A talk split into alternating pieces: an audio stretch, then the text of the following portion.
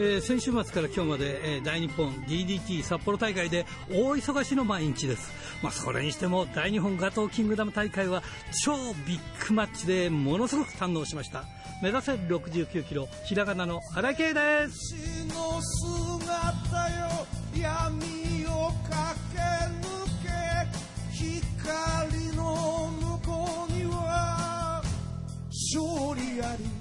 えー、ガトーキングダム大会の終わりにね、あのガトガトーキングダムはあのシャトレーゼでやってますからね、お菓子いっぱい買ってきてですね、やれ15やだとか言って食べまくってます。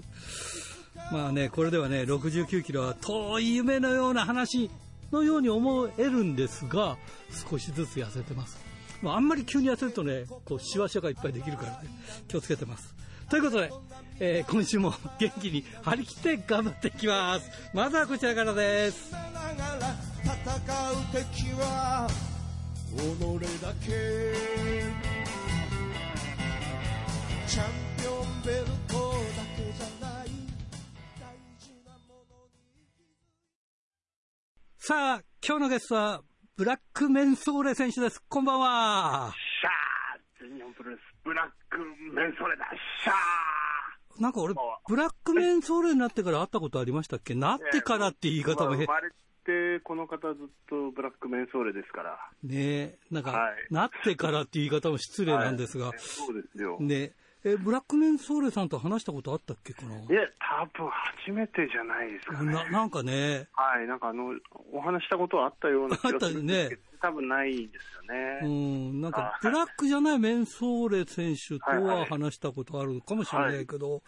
い、なんか、ちょっとわかんないね。そうですね。まあ、じゃあ、ちょ、今日は初めてっていうような感じで聞いて、はい、言うようなってのは、初めてですから。初めてですからね。はい。いやいや、あの、最近コロナで大変ですが、いかがですか、はい。そうですね、まあ、僕も一回7月の頭に陽性になってしまって、うん、あらら、なっちゃったの？はい、あの石川修司選手と同じタイミングで、うん、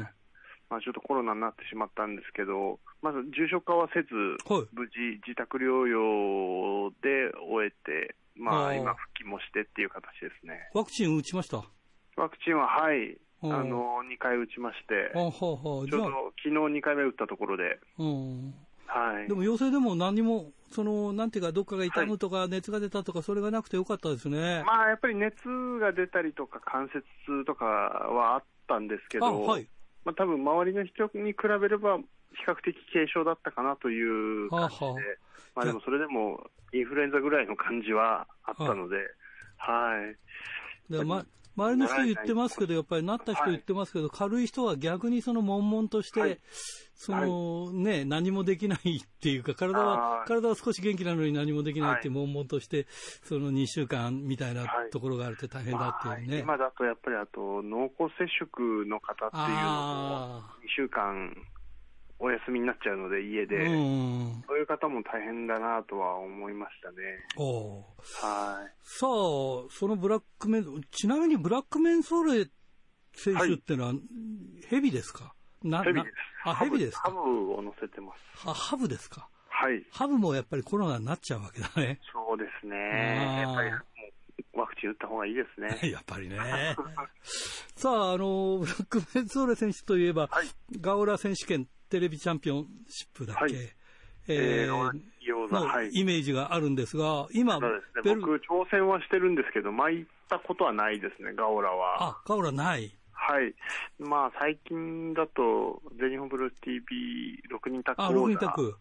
が、まあ、初代で、昨年の12月から今年の6月まで持ってたんですけど、はい。えー、6月に取られ、はい、はいで、9月に2回、西日本巡業、西日本ツアーで、地元の方と結束して挑戦したんですけど、はい、負けと取れず。あじゃあ、その大森、それからカーベル伊藤選手ではなくて、違うメンバーでということで。ね、えーと、むしろ今、カーベル伊藤選手は、うん、吉達選手、立花聖吾選手と、うんえー、チャンピオンになってるんで、ああ、そうなんだ。カーベル選手に挑戦したような形になります、ね、は、は、なるほどね。だけど取れなかった。はい、そうですね。でも最近あれですよね、ジュニアとか、えー、はい、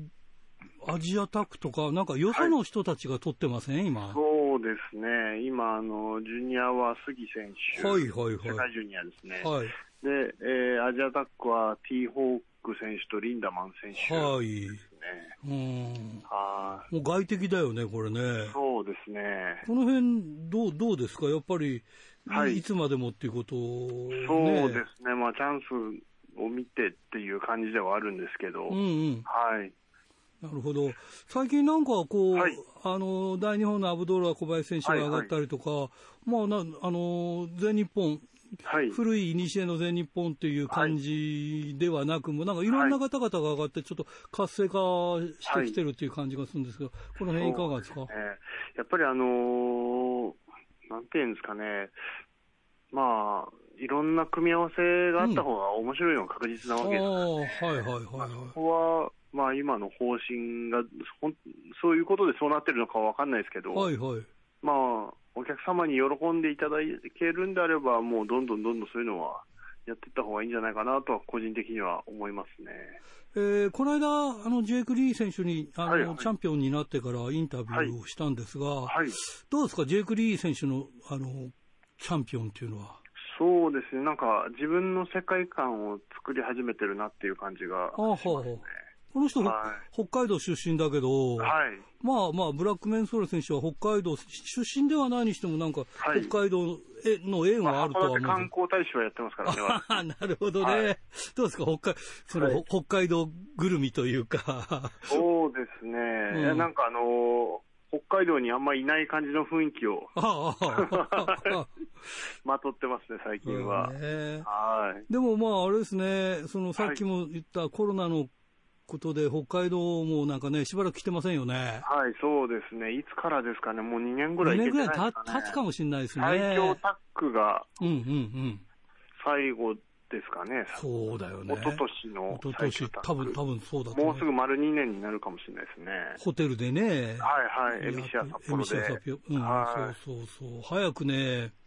いや来てほしいなってみんなファンの方たちは言ってますけどね、なかなかね。たいですね。うん、まあ、こればっかりはやっぱりでも無理していってっていう状況でもないですからね、ね今は。うん、はい。まあ、今月いっぱい我慢すれば、まあ、10月からだんだんこう、少しずつなんかね、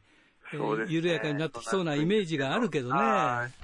い。はい。えー、さて、その先ほど言ってた世界最強タッグが、はい、えー、11月13日から後楽園ホールで開幕するということで、はい、ね、はい、もちろん、4ブロック制16チーム出ますからね。もちろん、あれでしょ、ブラックメンソール選手も出てるんでしょ、えー、なんでそんなね、開幕日程調べてるくせに、出てるか出てないかを調べてないんですかいやいや。出ないですよ。そうか。エントリーされてませんよ。ちょっと残念ですね。日程調べたんなら出場チームぐらい調べといてくださいよ。すいませんね。いやいやいやいや、ちょっと聞いてみたかったんですよ。まあでも大体、まあジュニア枠というよりも、まあ、大体ヘビーっていうか、大きい人が多いですもんね。ねはい。うん、まあそういった意味ではね。まあただ結構今年は16チーム出るんですけど、うん、結構目新しい顔ぶれも、はい。あの、この前後楽園ホールで発表になってたんですけど、はい。目新しいメンバーも多かったんで、はい、うん、ファンの方にとっても面白いんじゃないかなとそうだよね。はい。先ほど言ってたティーホーク、エルリンダマン組も出るし、しかも、宮原健と青柳優馬組と同じグループだったりとかするんで。はあはあ、そうですね。大森さんは、あれですよね。宮本優子と組んでるっていう。知ってるじゃないですか。いやいや、知ってます。ちょっと。いやいやいや、なんとなくですけど。さて、えー、近いところで、はい、10月16日にビッグマッチがあるということで、はい、そうですね。大田大会、はい、ちょっとこれ教えていただけたらと思うんですが、これはですね、まあ、先日対戦カード発表になったんですけども、はい、メインはジェイク・リー対宮原健人ということで。ああ、すごいな前回もその6月の26ですかね、はい、久々の大田区大会で、はい、え三つどもえっていう形で、ジェイク、宮原、青柳優馬の3人で、三冠戦を争ったんですけど、はい、三冠王者であるジェイク・リーに宮原健人が挑むっていうシチュエーション初めてですからね。ああ、なるほどね。やっぱり前回は三つどもえっていうので、うん、体力的なことも絶対こう、思ってはいなくても、計算に入れた部分あると思うんですよね。はいはい。勝っても次があるっていう。うんまあ、その辺で前回以上にこう激しい試合が見られるんじゃないかなと。じゃあこれは正真正銘、あの宮原選手が挑戦するという形になるんですね。ね。王者ジェイク・リーに宮原健人が挑戦するという、うん、今まで逆パターンだったけど、はい、そうですうん、やっぱこうなると、まあ、戦い方も違うんでしょうね、やっぱりその。そうですね、うん、と思いますね、精神的にどちらが優位かっていうのも変わってきますしね。これ、メンソール選手のカードは出てるんですか、はいえー、私はですね、タックのスリーウェイマッチですね。えー、はい。どなたとやるんですか？えー、僕はパートナーにアンディ・ユン選手を迎えまして、ははいはい。えー、佐藤光選手、田村段選手組。ああと、えー、大森北斗、児玉悠介組ということで。ちょっと面白そうですね、そこもね。はい、まあちょっとこのアンディ選手が入ってるっていうのも珍しいですし、はあはあ、ジュニアのスリーウェイっていうのもそんなに数が多、やってる回数多くないので、うん、はい、このあたり結構、個人的にも楽しみにしてますね。くせ者もいるしね。そうですね、児玉選手、うん、なんかこの前、杉選手と世界ジュニアやってましたけど。ああ、そうか、そうか、はい、そうか。いやー、面白くなりそうだね。どうですか？あの、個人的には、あの、はい、北海道来たりとか、はい、他行ったり、あ、ダメか、今。そう、ね、移動できないんだもんね。一度だけ、あの、うん、ちょっと、親戚が北海道にもいるので、うん、はいはい、その関係で函館に去年、1年ぐらい前ですかね、うんうん、行ったんですけど、それぐらいですね。いやー、寂しいよね。今ではもうほとんど大会も関東中心、はい、そうなってますね、うん、この前の西日本ツアーも、えー、博多と松江に行ったんですけど、島根の松江に行ったんですけど、うん。うん、博多ももう2年ぶりぐらいでしたね。ああ、じゃあ、あれだね、10月以降は北海道ぜひ、はい、まあ今年無理かもしれないけど、そうですね、まあ日程的に、まあ来年とか、チャンピオンカーニバルとかで行けたら最高なんで、ね、そうなんだよね。い。やーね、たの、ぜひぜひ楽しみにしてますからね、はい、頑張っていただきたいと思います。どうですか？もう今年もね、あと数えるほど、はい、もう間もなく10月ですから、あと3か月くらい？はい。えー、どうですか？やっぱり、まあ、あの、ベルトに取るとか、何、何するとか、今年の目標。なんかベルト持って年越しとかしたらいいよね。そうですね。うん、まあ今結構その、ベルトが、まあ6人タッ講座っていうのもあって、はいうん、まあ、世界ジュニア、アジア、ガオラ、6人タック、うん、まず、結構あるよね。そうですね。うんうん、まあ、なので、チャンスがあればどれでもっていう思いは常に持ってはいるので。うん、今、はいもし例えばその組むとしたら、その、はい。誰と組まれるんですか？そうですね。まあ、基本的にはずっと大森さんとではあったんですけど、はいはいはいうん、まあちょっと大森さんも今、アックスボンバーズの方に、走り始めてるので、まあそれはそれとして、僕も僕で、まあそれこそ本当、そのアンディ選手も初めて組むので、うん、まあ、もしこれで息が合うようだったら、うん、アンディ選手でもいいのかなと思いや、面白いなと思ってさ、ちょっと毛色変わっててさ、そうですね。うん。で、実力者でしょ、アンディ・ユー選手もね、はい。僕もジュニアのパートナーがいないので、うんうん、そういう意味ではちょっと探していきたいなとは、はい、思いますね。ブラックメンソール選手は何年目なの？えー、全日本に上がるようになって3年ちょっとになりますね。あまあも、もちろんそれ以上のこうね、はいはい、隠れたこうキャリアはあるんだろうけど、ねえ、いやいや、この3年だから、そろそろね、なんか結果として、はいそうですね,、えー、ねやっぱり近いところでこうベルト持って年越しするっていうのが、はい、いいと思われますんでね、はい、ぜひ頑張っていただきたいと思います。はい、今一番やりたいことなんてありますか？やりたいこと。そうですね。いやでもあんまり、何をやりたいとか、欲がなくてですね。本当？何が欲しい、何がやりたいっていう。はい。割と、淡々と。淡白な人生を送ってます。いや、でもいい、いいですね。そういうのはね。仙人のようね。はい、もう霞食って生きてます。いやいや、そうですか。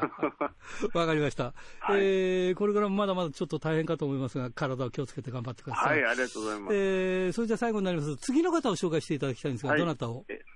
ー、同じ全日本プロレスの石川修司選手を。あ、この間、はい、あの、先日大日本そうですね、はい、負けて帰ってきましたね。えー、いや、すごい当たりしてましたけど、いや、迫力あるなっていう感じでしたが、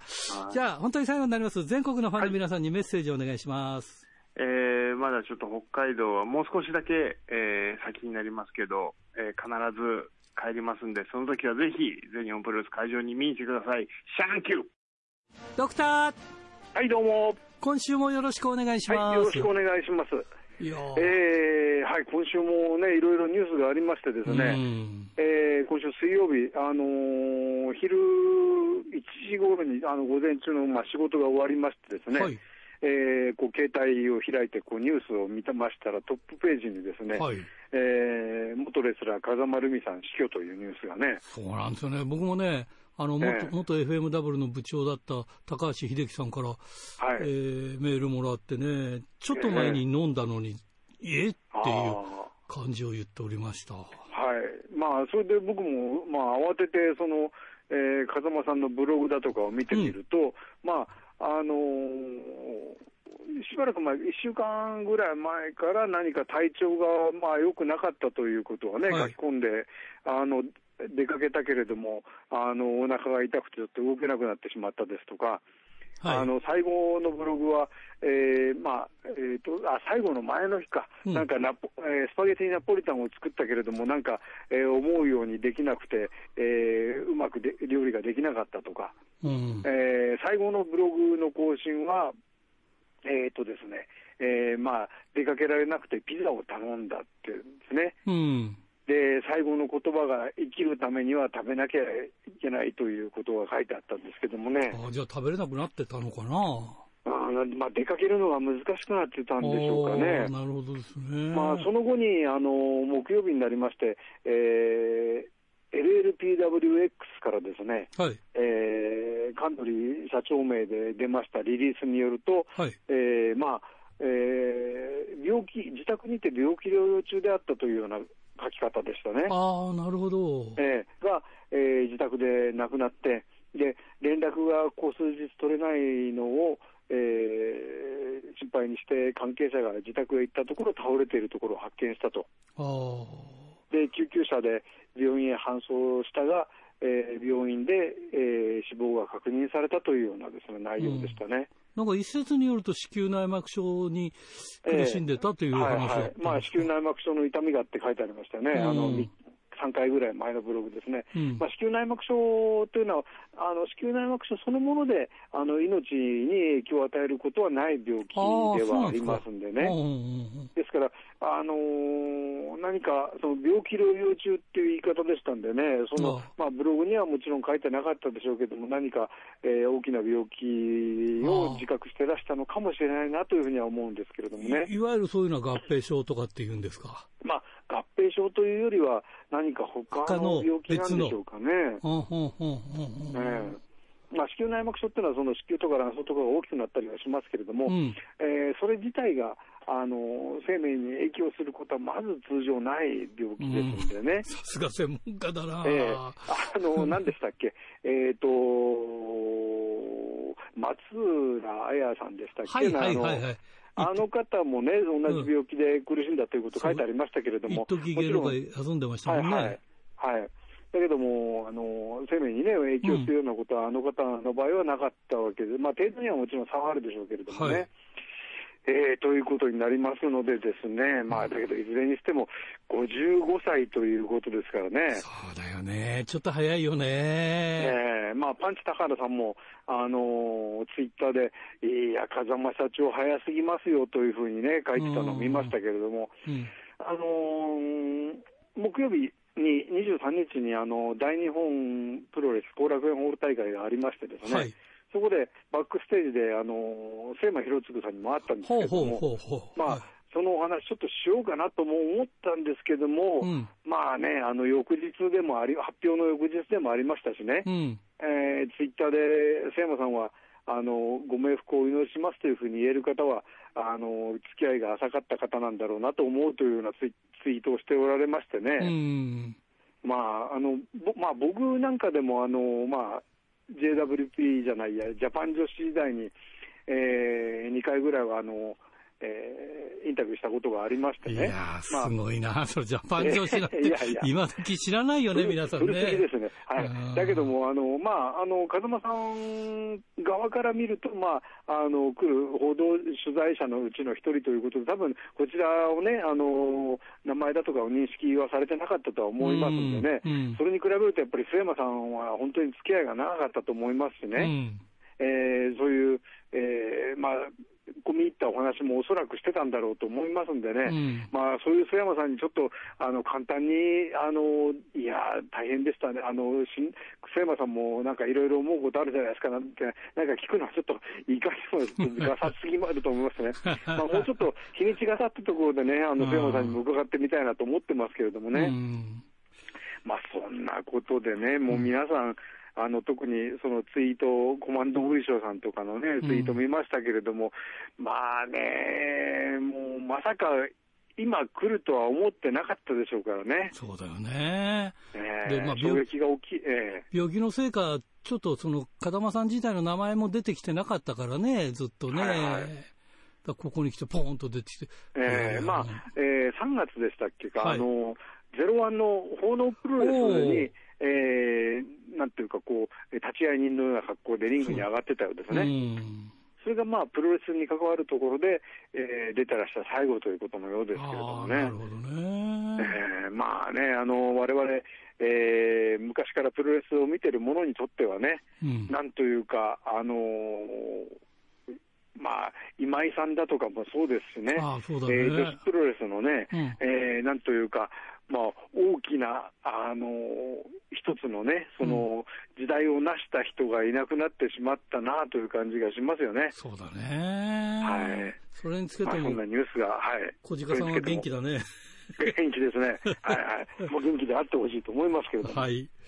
まあ、それでですね、はい、この9月23日お話ししましたようにですね、えー、北海道ツアーから帰りました、大日本プロレスが後楽園ホール大会を行いましたけれども、はい。はい、あのー、サムライ TV の速報で、えー、ガトーサトレーゼ大会見ましたけれどもね、い。やなかなか盛況だったようですね、まずね。いや、だからね、最初はあんな感じで発表してなかったんで、えー、みんなファンもそうなんだけど、結局見てみたら、あの、分隊、分隊がそのままこう北海道来たみたいな感じだったんで。いや、ねえ、うん、後から考えてみたら、カードとしては、もう分隊というか、あるいはもう横浜アリーナ級というかね。そう、そうなんですよ。えー、もう大日本のその年に何回のビッグマッチであっておかしくないようなカードですね。そうなんだよ。だから、最初からそういう立て付けでこう言ってくれると、もっともっとっていうところがあったんだけど。そう、ありがとうが爆発する日って何が爆発する、どう爆発するんだと思ってたんですよ、僕も。いやー、こんな爆発の仕方だとは思わなかったですからね。だから昔懐かしい人たちもいっぱい出てね。ねいや、そうなんですよね。うん、あの山川さんはもちろん、うん、金村金太郎選手もね、あの、はい、ゲストとして挨拶に出たりとか。僕、その時ね、ちょうど阿武子さんのインタビュー撮ってて、外で、えー、そこ見逃しちゃってて、休憩の、休憩の時だったから、いや、えー、残念残念。返す返す返すも残念だった。いや、これね、あの、うん、例えば、関東圏で大きな会場で、うん、まあ、開催したらば、まあ、まあ、そういう言い方は、まあ、ちょっと、なんていうか、北海道の皆さんに失礼かもしれないですけども、まあ、2000人、3000人入っておかしくないカードですもんね。そうそうそうそう。で、葛西潤選手がまあ7試合目で出て、全10試合ですからね。はいはいでね、あの、うん、葛西潤、葛西潤対石川祐希っていうのを考えてみたら、これね、はい、あの、道民対決ということ、そう参考対決ということだったわけですよね。帯広ですか。えー、え。ーうんうん、まあね、あの、今度は、あの、お前と、えー、メインイベントで対決したいんだということをね、葛西さん、はい、4、5年後に言ったりなんかしましてね。うん北海道の皆さん、なんかこう、あれですね、あの、ドキッとしたかと思いますけどね。その前のあの、北海道の形した、あのあ、そうそう、画用ボードっていうのもね。はい。だけど、あれ写真になってからよく見てみると、あれですね、あの、シャコタン半島の出っ張りがなかったんじゃないかって。陸にあたりの皆さんが怒ったんじゃないかと思ってましたけどね、えー、そんなことはないから。地図に疎いんだね、きっとね。えー、いや、いや、こういう、やっぱり細かい凸凹が作りにくかったんだと思いますよ。そうかもしれないですね。えー、まあね、皆さん後で、あの、週刊プレス載ったらちょっと写真を見ていただきたいと思いますけれどもね。はい、まあね、だからそういうね、流れもあっての、うんえーまあ、今回、後、えー、楽園ホール大会でしたからね、うん、であの後楽園ホール大会では、えーとですまあ、あの後楽園ホール大会の前にその、えー、佐藤ガトーキングダム大会で、はい、えー、中野上選手に挑戦した野村選手が勝って、ベルトを取りましたよね。はいはいはい。えー、でまあ、これもね、なかなか、あのー、試合途中見てても、やっぱりね、その中野上選手のそのウェイトのね、体の大きさっていうのはね、うん、なかなか野村選手、ちょっと、あのー、ボディスラムとか見ててもね、あの、うん、戦いにくいなというところが見えてた感じもしましたけれどもね。そうだよね。えー、だけどまあ、えー、ドラゴンスープレックスでしたっけかね。はい、で、えー、スリーカウントと。はいいうことで、うん、でえーと、今回、その後楽園ホール大会23日でですね、はい、えーと、えー、その、えー宮えー、その、えー、野村選手にですね、はい、なんと関本さんがですね、えー、お前のベルトに挑戦させろと。いうことになりましてね。はい。で、えーと、10月の後楽園ホール大会のようですけれども、うん、えー、ベルト、えー、ヘビー級の防衛戦が行われるということのようですね。これ、関本選手をこうやっぱり跳ね返さないと、ヘビー級って感じはしないですからね。そうですね、うん、まあ、あの野村選手もその後リング上で、えーと、この BJW のヘビー級のベルトイコール、えー、関本というイメージがあると、はいはいはい、これを俺が勝って、えー、BJW ヘビー級イコール野村というイメージに変えてやるんだと言ってましたけれどもね。うんうんだけど、関本は手強いですよ。そうだよね。どう考えても、あのー、この間のそのね、えー、ガトーキングダム大会でも、えー、関本、岡林組出ましたけれどもね。ああ、すごかったね、あれね。いや特に相手がね、もう石川修司とか、大きい相手だと、そう。バッチンバッチン。すごいですね。あれだ、他ではあんな、あんなの見見られないっていうあたり見られないですね。ねゴツゴツって落としてますもんね。素晴らしいですよね。うん、さすが石川修司だって。ね、うん、まあ、例えばこれがね、あのーうん、関本選手、もし勝ったとしても、これ、まあこれ、時計の、それこそ時計の針が元元へ戻ったっていう人もいるかもしれないけども、だけども、納得しますね、そうねこれね。ええやっぱりその時間がこう経ってきて、また違う関本になってますからね。そうなんですよね。そういう意味ではね。はいはい、その通りです。うん、だからね、逆に言うと、野村選手は、これ、あの、例えば逆さを抑え込みで、藤波さんじゃないけど、逆さを抑え込みでスリーカウント取っても、えー、なんだこれ、関本に勝ってないじゃないかって言われかねないですからね。そうなんだから、ヘビー級のその辛さはそこにあるよね。ええー、だからね、そこをね、もう皆さん、あの、後楽園の目の超えたお客が見て、うん、もう納得のいくようなスリーカウント取らないといけないというところがね、ものすごいハードルですよね。そう力ずくでやらなきゃいけないもんね。これ超えた日には面白いことになりますよね。うん、ちょっとね、僕はアストロノーツが好きでね、はいはい、ずっと応援してきたから、いや、嬉しくて、えー、あの、シングルのベルトも持ってね、やっぱちょ,、ちょっと期待したいですよね、やっぱり。うん、どうなるか、ちょっと期待大きいですね。うん、で、やっぱり新しい顔、さっき言ったように、時計の針戻さないで新しい人たちが出てくれば、はい、活性化してきますからね、やっぱり大日本もね。そういうことなんですね。はい。えー、23日、後楽園ホール大会のセミファイナルでは、はい、えー、ジュニアヘビー級、えー、タイトルマッチが行われましてですね、えー、関札選手、王者が、えー、吉野達彦選手の挑戦を受けましたけれども、えー、防衛をいたしました。えーまあ、非常にあの僕はあの関札選手ってあの、あの人はそのパーティーボーイズとか軽いキャラクターをやってますけどもね、はい、あのまあ、一緒に短期間ですけれども、そのインターネットの、あの公式インターネット TV のあの、えー、キャスターを一緒にしてましたけれどもね。えーあの、ものすごく真面目っていうか、まともな人ですよね。ああ、そうなんですか。ええ ー、あんまり深く話したことないから分かんないんだけど。なのでね、あの、やっぱり研究熱心だと思いますからね、うんうん、もう、彼にはちょっとこの先期待したいところありますよね。はい。なるほどね。そしてですね、あの、メインイベントでは、えっ、ー、と、GCW の、えー、ウルトラバイオレント、えー、タイトルマッチ、はい、えー、と、ドリュー・パーカーチャンピオン対石川祐希チャレンジャーということで行われましてですね、うん、これは、まあ、ドリュー・パーカーが鉄折りからの、えー、なんだっけ、えーと、スワントーンボブで勝利をしましたけれどもね、はい、えー、まあ、勝った後に、えー、ドリュー・パーカーが、えー、今日の、えー、MVP は俺じゃなくて石川って言ってましたんでね、うん。うん、で石川選手もまたその試合後のコメントで、えー、まだまだお客さんの心は俺はつかめてないかもしれないけれども、ドリュー・パーカー、俺、えー、それから兵道で、えー、高め合っていい試合をしていきたいと言ってました。うん。まあどえー、今度、ドリュー・パーカーのタイトルには、えー、兵道が挑戦するということでしたのでね、はい、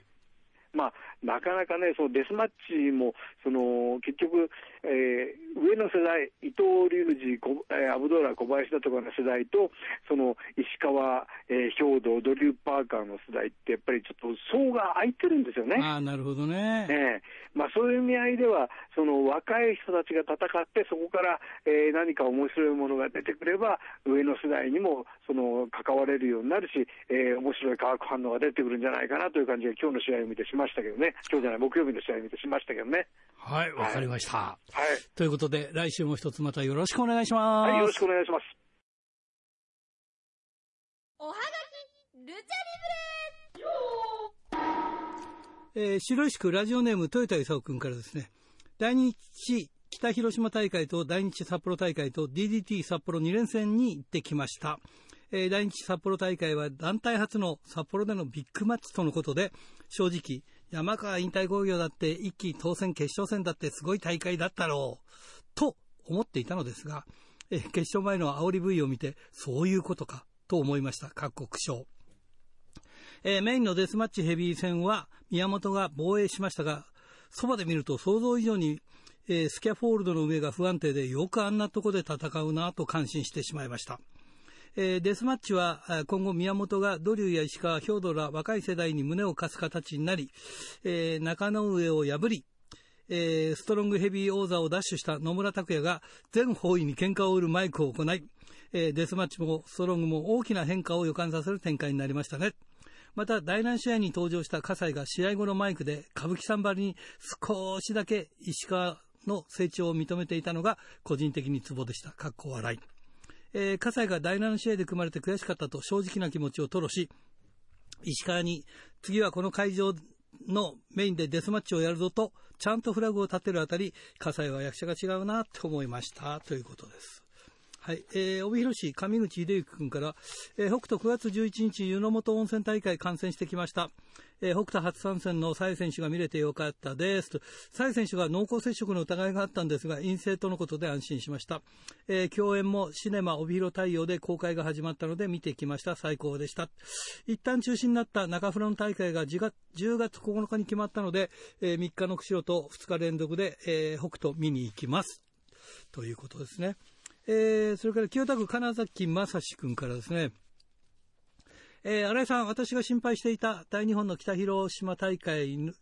月18日に見てきました、えー、会場の正面玄関には9月30日まで休館と書いてましたが、えー、特別にやってくれたのかな？クエスチョン、えー、体育館は土金でしたが大日が使い捨てスリッパを配ってくれました。助かりますね。会場のサイズ感は大きくもなく小さくもなく私の好きな感じで良かったです。私は2階席で見ましたが、ゼップ札幌でプロレスをやった頃を思い出しました。えー、それと、ガトキンでの3大タイトルマッチ調印式があり、大会を盛り上げていました。面白かったです。ということですね。いや今日時間ないなえー、それからこれは富山県高木克彦君ラジオネームからですね、えー、今週は大日本札幌大会のメールばかりだろうな、かっこ笑いという、その通りです。えー、先週の杉選手のトークで、新井さんがジュニアは金にならない発言には、全日本の世界ジュニアチャンピオンに直接ぶつけるのはすげえな、かっこ笑いということで、いやたまにはね、こういう話も、やっぱりね、ぶつけてみたいじゃないですか。みんなも聞きたいでしょ、実は。えー、それからですね、風間留美さんの件でいっぱいもらってます。えー、庭師、えー、志田義友さん、えー、風間留美さんが亡くなったのは早すぎてショックでした。えー、関連のニュースで1986年、六本木のディスコでジャパン女子の旗揚げが発表パーティーがあって、秋元康プロデュースってすごいですね。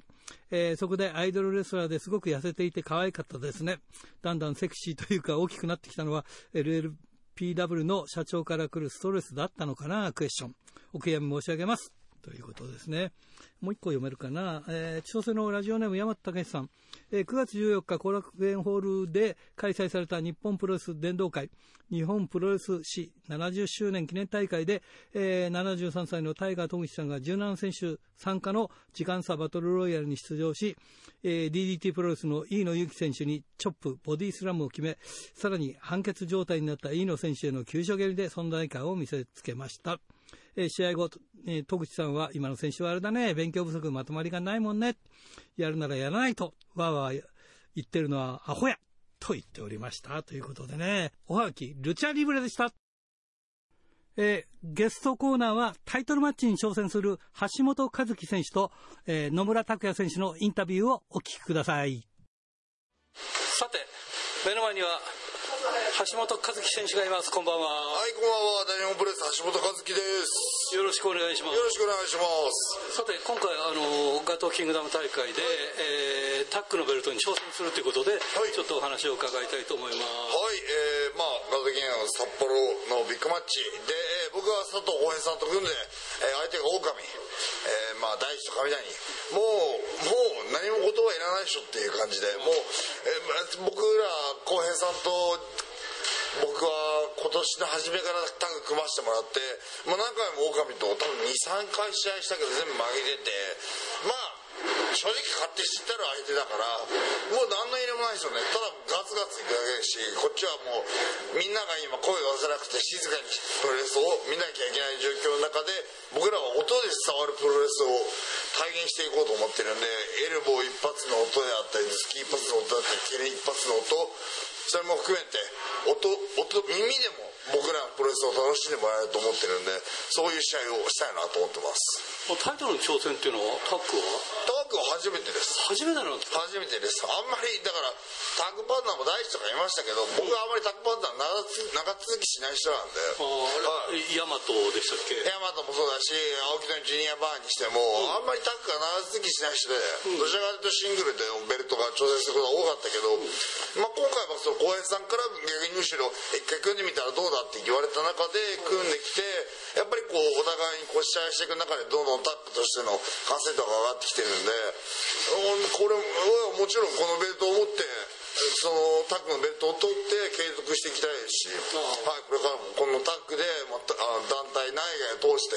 暴れ回りたいなと思ってます。最初の頃はねこういう選手とパチパチやってそれで認めてもらったみたいなところがあって、はい、それが今の形につながってるってことですかね。そうですね。僕橋本和樹のプロレスを形成するにあたって佐藤浩平っていうのは、うん、まあ間違いなく忘れられない存在なので、うん、そういった中で浩、はい、平さんと組んでこの札幌、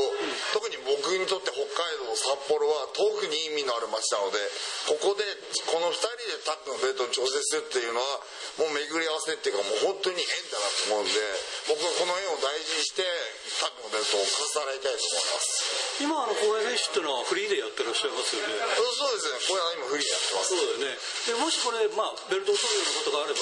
これはまあとりあえずは中の人たちとっていうことになるでしょうけどいろんな意味でまあこれ選手もフリーだから他の人たちもいいよっていう感じにもなるんですよね。もうそこはもうもうやりたい相手がやったらもう団体内外問わずまあまあ、オオカミもそうですし、アストロノストも僕はやりたいですし、逆に言えば G セットもやってみたいし、もういろんなやりたいタッグチーム、僕と浩平さんのチームで当たりたいチームがいっぱいいるんで、うん、ない、ないでも面白いし、もちろん外でも、全然何でも来いって感じですね。じゃあまああのシングルとしてもうやっていくけどタッグとしてもまあいろいろこう活動していくってことそうですね。もう今年はもうとにかく欲深く、欲張ってどんどんやろうかなと思ってますあのちょっと聞きたいんですが今そのタックの方に目がいってるんですけどジュニアのベルトってのはこれどうなんですか？あ現状関浦が持ってる段階で僕はジュニアのベルトに興味がないんでもうどうでもいいです、うん、あ今とにかくタックタックのベルトだけを精進絞ってやってます。はい。それでは最後になります全国のファンの皆さんにメッセージをお願いします。はい、えー、9月20日、えー、ガトーキングダム札幌ビッグマッチありがとうが僕らの大日本のいろんなありがとうが爆発する日です。ぜひ僕がベルト巻く姿見に来てください。お願いしますさて目の前には大日本プロレス野村拓也選手です。よろしくお願いします。お願いします。大日本プロレスの野村拓也です。さあ今日ですねいよいよタイトルマッチで、まあ、いわゆるヘビー級という、えー、そういうカテゴリーの中で今までちょっとアストロノーツでねタイトル持って応援はしてたんですがやっぱりここでやっぱりトップの一番の、まあ、ベルトを持って、まあ、要するにプロレスの世界でも、まあ、こう認められる、まあ、そういうところに行けるのかなと思ってますが、まあ、この辺の状況についてちょっとお願いします。そうですね。もうベルト取り取り安倍がもうなんかゼロワンジュニアのベルト取ったんで、うんその勢いのまま僕もベルト取っちゃいたいですね、うん、取っちゃいたいというか取りますけどね、うん、今日は。い。あの前回はあのタイトルかかってたんでしたっけ？それで引き分けだったんですよね。あそうですそうです。前回はタイトルかかってて後楽園で30分引き分けでしたね。だからこれでね 決着がつくというか。決着つけます、えー、激しく組んで前回以上に。でやっぱりここで中野選手をまあ破ってですね中野選手も結構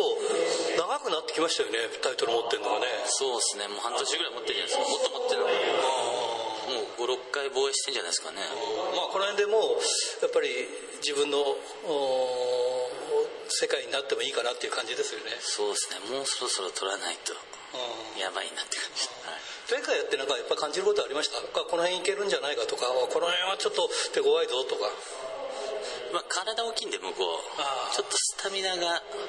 思ったほど疲れ思ったよりも疲れたんでだからまあスタミナ強化の練習はしましたね、はいやっぱりその手数っていうのは、まあ、多いじゃないですか、まあ、蹴りもあるしパンチっていうか、まあ、平手打ちというか、まあ、いろんな部分で、まあ、うまくこの辺は取り入れて使っていくっていう感じですか？そうですね。打撃には自信あるんで、はい、最後はどうですか？やっぱりこう関節で決めるとかそういう UWF スタイルというか それもどうなんですかね、まあ、それはちょっと流れ分かんないですね。流れで、はいどうですかね？あのいつもこう割とゆったりと答えてくれるんだけどその意気込みというかまあ、うん、すごいですね。意気込みはも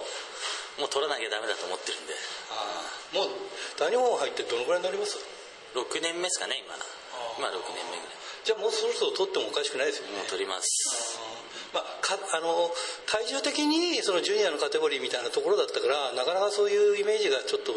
んまあ、挑戦はしていたけどもなかったけどやっぱりもうここで十分だっていう感じですもんね。そう。まあ一応リミット95なんで、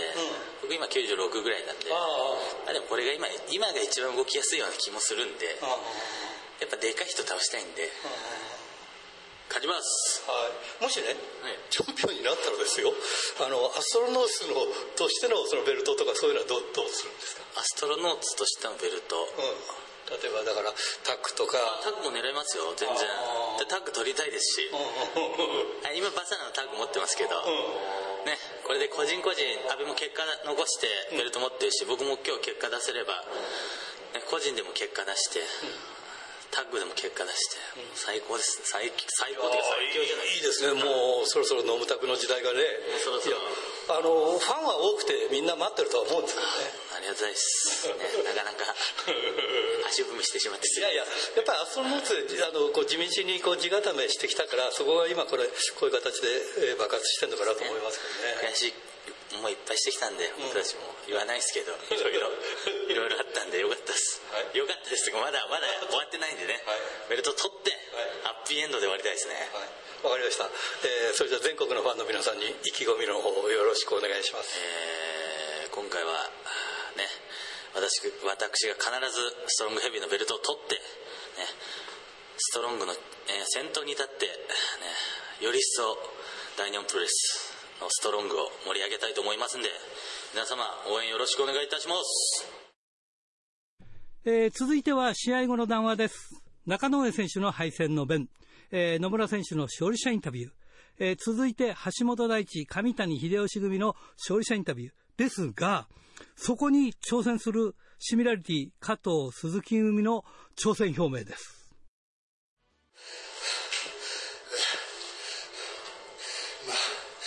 が全て。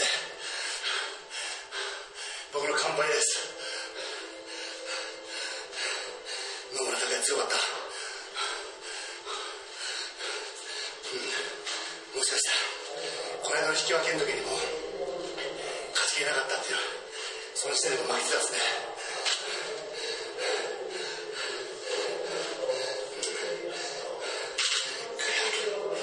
自分の防衛して目標達成したかったけどができなくていや本当に悔しい。です前回この場所で杉本の大好きがあってすいや本当悔しい。思い出の地だったのにどうしても勝ちたかったです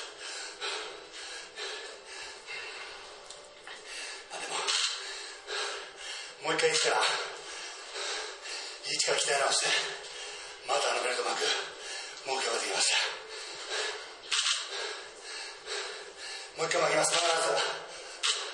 負けて終わってたらプロレスじゃないですよ。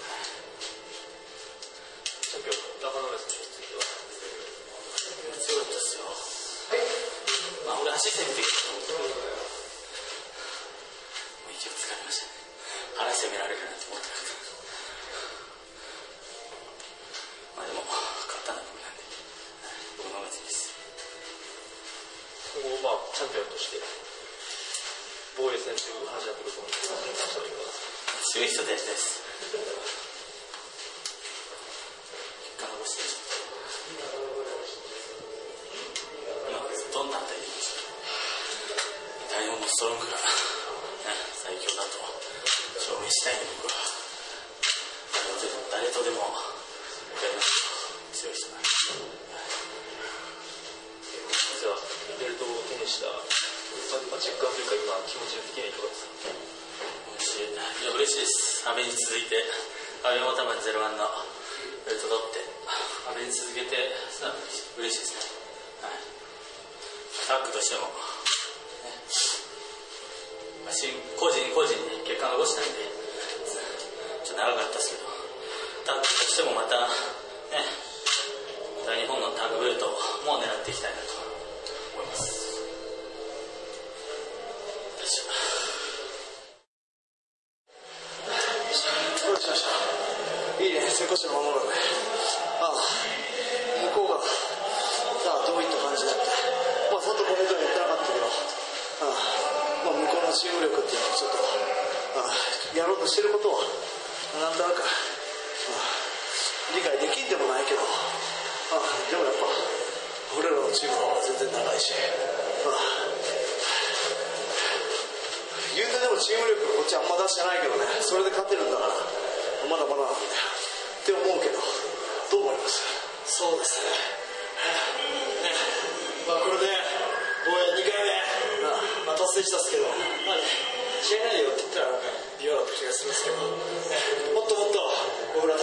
us over.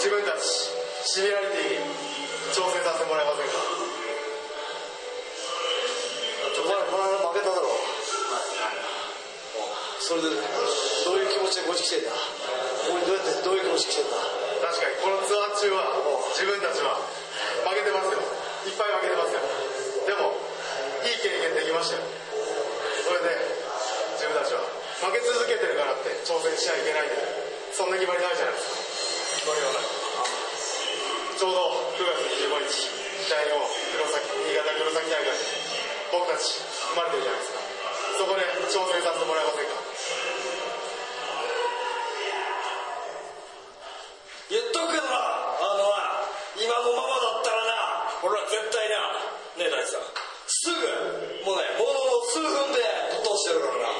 確保してるよこの野郎覚悟できますよこっちはこっちは絶対に取る気持ちでいくんで。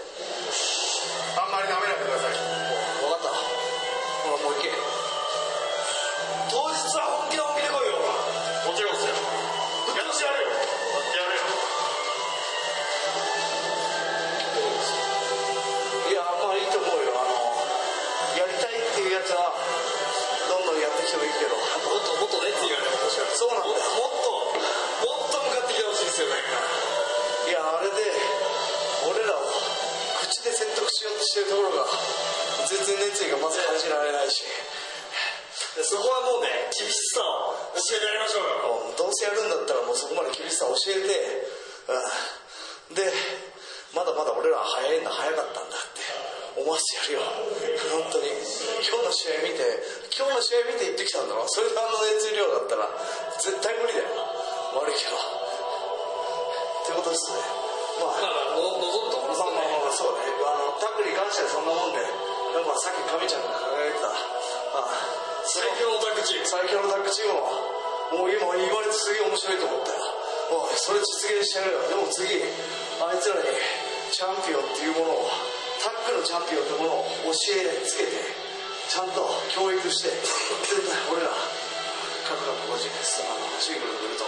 目指してくんでもっともっと上の上り詰めましょう。ああ狼から目離さない方がまあ良きかなと。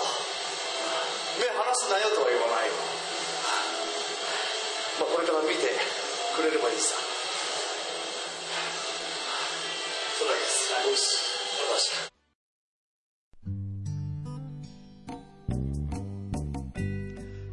て、先週のプレゼントの当選者を発表しましょう。先週のプレゼントは、久江の匠のしめ鯖を1名様にということでした。えー、当選したのは、清田区、金崎正史くんに当たりました。おめでとうございます。この方お酒好きだからいいかもね。さて、今週のプレゼントは、モンドセレクション金賞に受賞した久江の匠のしめ鯖を1名様にプレゼントします。メールアドレスは rpro.hbc.co.jp ファックスは011-232-1287。宛先は郵便番号060-8501。どちらも HBC ラジオ、ラジプロと書いてください。来週木曜日必着です。インターネットで聞き方は HBC をクリックしてください。ということでね、必ずあの電話番号と住所書いてください。みんななんか慣れちゃって住所も書いてないわ、電話番号書いてない。先週も言ったように、あの、冷凍物なんで、えー、電話番号を聞いて何時に配達とかっていうことになると思うんで、ちょっと電話番号書いてないと当たらないと思いますんで、すいません。よろしくお願いします。くれぐれも言います。ちゃんとあの、慣れ、慣れたまんまにならないように住所と電話番号書いてください。ということで、いつものようにお相手はひらがなの荒井圭でした。また来週もです。さようなら。一人ぼっちの君をあの日眺めた月だってやっぱり見守るさ